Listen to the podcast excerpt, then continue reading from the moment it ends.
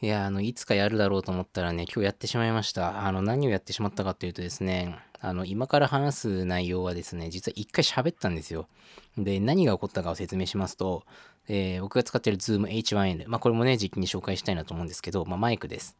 あの、どれぐらいの、まあ、これに限らずですけど、どれぐらいの音量レベルで録音をするかっていうのをね、こう、設定するボタンというか、まあ、あるんですよ、調整する部分が。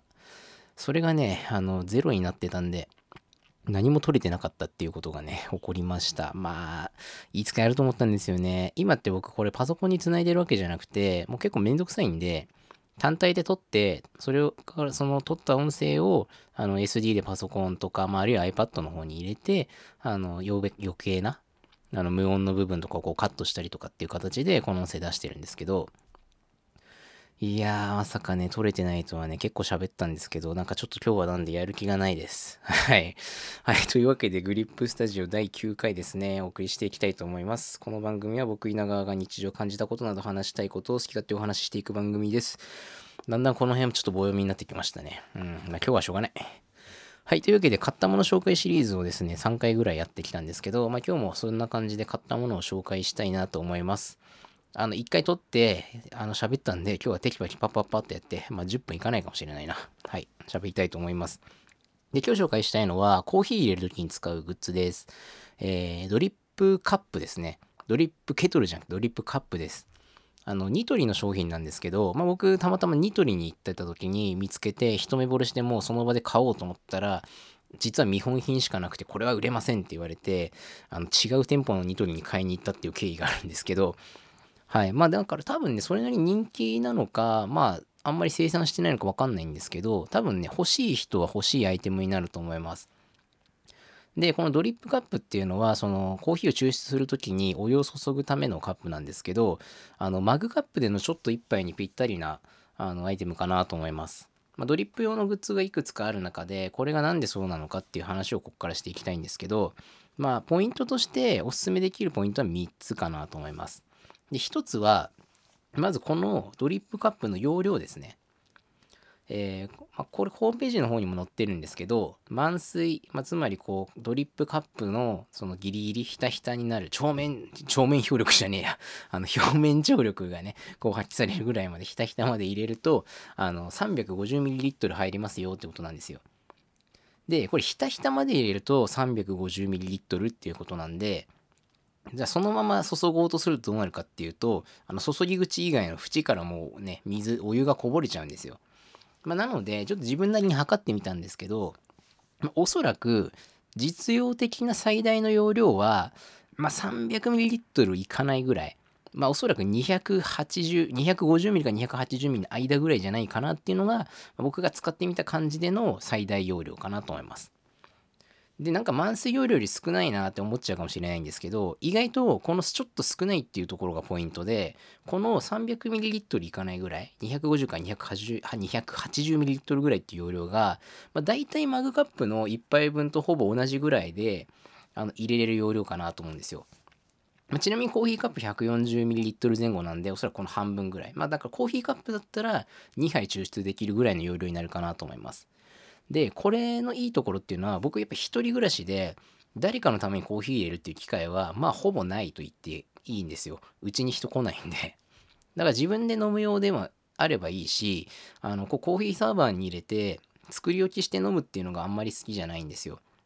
なので、一回一回こう飲みたいなと思ったら抽出するぐらいで、全然事足りるんですよね。まあ、ってなると、本当このマグカップ、あ、マグカップじゃない、ドリップカップのお湯の量っていうのがちょうどいいかなと思います。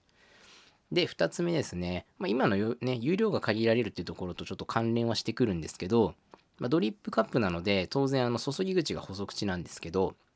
この細口さ、細口さ加減 っていうのかな。あの、細さっていうのが、おそらく普通に売ってるドリップ用のケトルとかに比べても細いんですよ。まあなので、それだけお湯を細くこうね、注ぐことができるカップになってます。で、有料が限られて、この細口っていうのがどうしていいのかっていうところで言うと、まずお湯の量が少ないんで、物自体があの重くなら物っていうかそのケトルケトルって言っちゃった あのカップ自体が重くならないんですよどういうことかっていうとまずドリップ用のケトルってなると、まあ、大体お湯の量 700ml とか結構な量入ったりすると思うんですよね。だその時点でもう 700ml だから 0.7kg ぐらいになるわけじゃないですか。でそこに本体の重さが乗っかってくるんで電気電気ケトルとかのタイプだと多分 1kg ぐらいのものを片手で扱うことになるんですよ。まあ、1kg なんで、うん、べらぼうに重いわけだけしてないと思うんですけど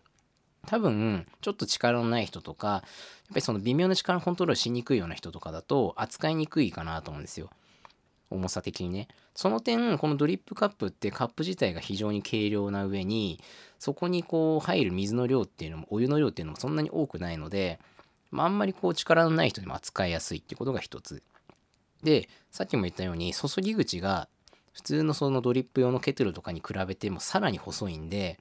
あんまりこうコーヒーのドリップに慣れてない人とかでもこうお湯の量っていうのを調整しやすいんじゃないかなと思います。僕もこんなこと言ってますけどコーヒーのドリップすごいそんな上手なわけじゃなくてまあのんびりこう気持ちを落ち着かせる意味でもねなんとなくいいなと思ってやってるぐらいなんでだそんな僕でもねこうお湯をこう途切れることなく細く注ぐっていうことがしやすいんでこの形状っていうのは実は結構完成されてるんじゃないかなって思います。で3つ目ですねあのフッ素加工がされてます多分この手の商品だとそういうのが多いのかなっていう気もするんですけど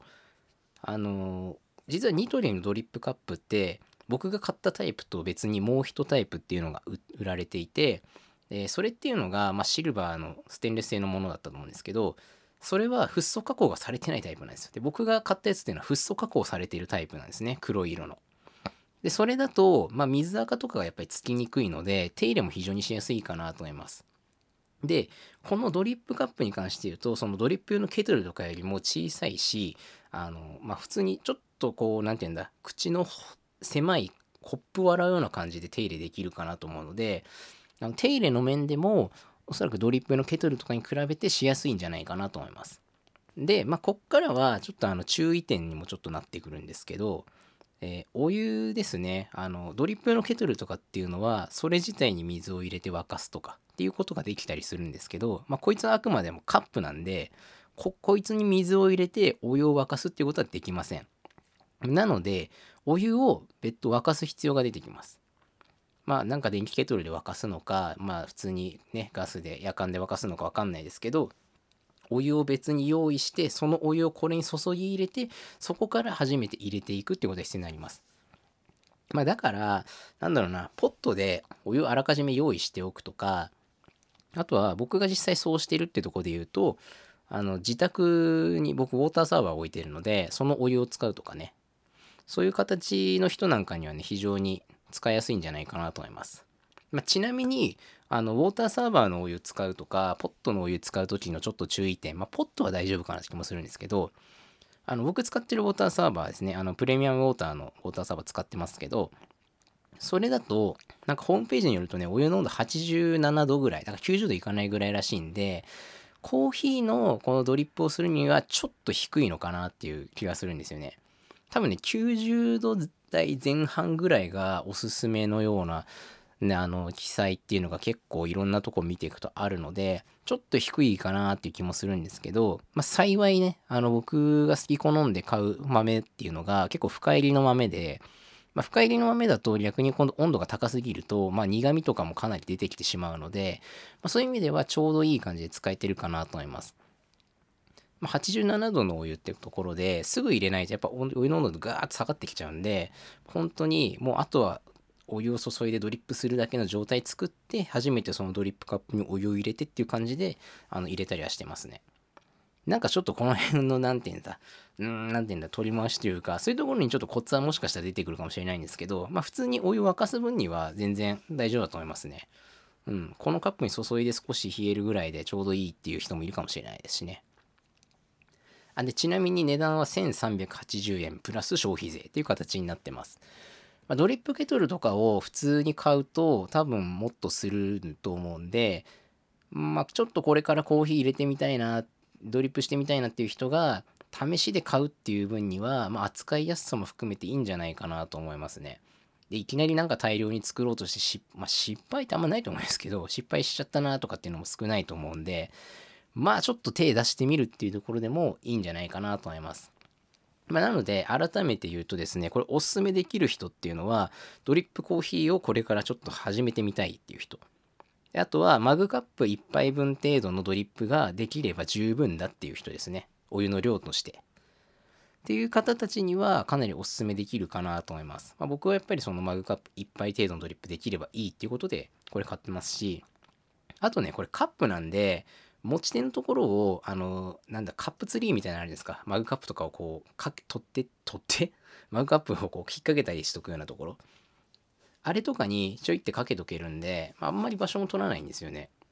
ケトルとかだとどうしてもそれ自体が結構存在感あったりするんで、ドンケトルって感じでありますけど、まあ、これそういう感じではないので、ちょっと使ってみたいみたいな感じでもね、使いやすいかなと思います。まあ、あとこれ余談というか、ついでの話になりますけど、僕さっきあの、コーヒー1杯分飲めればいいやって感じで使ってるんですけど、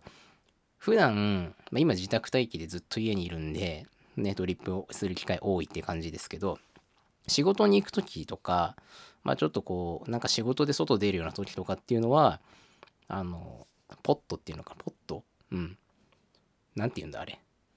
わかんない。言い方わかんなくなっちゃったな。あの、持ち、持ち運び用のやつあるじゃないですか。あれにコーヒーを入れて持ってくことが多いんですけど、その時はハンドドリップじゃなくて、あの、コーヒーメーカーを使ってます。朝やっぱ時間がなかったりしますし、あの、その大量のドリップする、大量というか、普段より多い量をドリップするって結構時間もかかるので、朝そういうとこに時間取られるっていうのはきついなっていうのは皆さんわかると思うので、コーヒーメーカーかハンドドリップかっていうような二者択一でどっちかを選ぶんじゃなくて、うんとこううまくそのメリットを使い分けるとコーヒーをこう普段から飲むっていうところはなんだ便利になっていくんじゃないかなと思いますね。あとこれまたこれも余談になりますけどコーヒー関連のグッズを結構ニトリみたいなとこで揃えるっていうのもおすすめかなと思います。まあ、ニトリに関して言えば僕ちょっと他のとこそんなにちゃんと見たわけじゃないんでニトリで揃えちゃったっていうのもあるんですけどあのマグカップとかももちろん手に入りますしで、結構ね、あの、やっぱ同じ、なんて言うんだ、一つの店舗の中で、ガーッと揃えられるので、なんか統一感も少し出てくるかなと思います。まあ、僕その時買ったもので言うと、マグカップと、あとドリッパーと、えー、っと、まあこのドリップカップかな。まああとは自宅にそもそもあったりしたものも結構あるので、改めて買ったものって言っても、まあこんだけ買えばほぼほぼ一新したって言ってもいいぐらいなのかわかんないですけどね。あとね、これついでなんですけど、珪藻土のコースターっていうのも買いました。これ結構いいですよ。あの、水、コップとかについた水滴とかが机とかに直接つくんじゃなくて、その珪藻土コースターの方で水分吸ってくれるので、なんかべちゃべちゃになったりしないですし、多分普通の紙のコースターとかよりも使い勝手はいいかなって気がしてます。まあその話はちょっとね、本題じゃないので軽くにしときましょう。はい、というわけで本日はですね、コーヒー用のドリップカップの話でした。まあ、自宅にいる時間が長くてね、あの、このコーヒー、コーヒーであったりとか、あとウォーターサーバーも出てきましたけど、水で、あとお酒なんかもね、かなり普段より減ってく量が早いなって気がしてます。お酒はその都度買うような感じとかだったりが多いんですけど、あの、今って結構ね、うちいろんなお酒が溜まってて、あの、もらい物とかで結構もらったやつをどんどんどんどん減ってきたなって感じですね。もともと溜まってたやつが。でね、コーヒー豆はね、かなり少なくなってきたんで、買いに出たいなって気もするんですけどね、コーヒー豆のためだけになんかこう、出てていいものかっていう感じもしちゃいますね。なんか食べ物買うついでにまた買おうかなと思ってます。はい。というわけでですね、第9回のブリップスタジオをお送りしてきました。このポッドキャストは Anchor、Spotify などのポッドキャストプラットフォームのほか、YouTube でも配信しています。えー、説明や概要欄に各プラットフォームのリンクを貼っておきますので、お聞きやすい、お聞きしやすいプラットフォームで今後もぜひ聴取してください。えー、YouTube でお聞きの方はチャンネル登録、高評価もお願いします。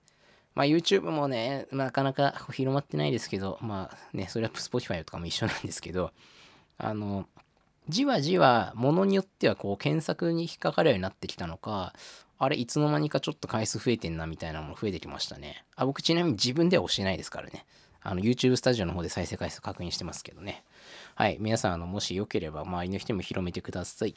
えー、SNS のアカウントですね。僕 Twitter もやってますので、それも概要欄に載せておきますのでよ、ろしければフォローもお願いします。えー、グリップスタジオ第9回これで終わりにしたいと思います。ありがとうございました。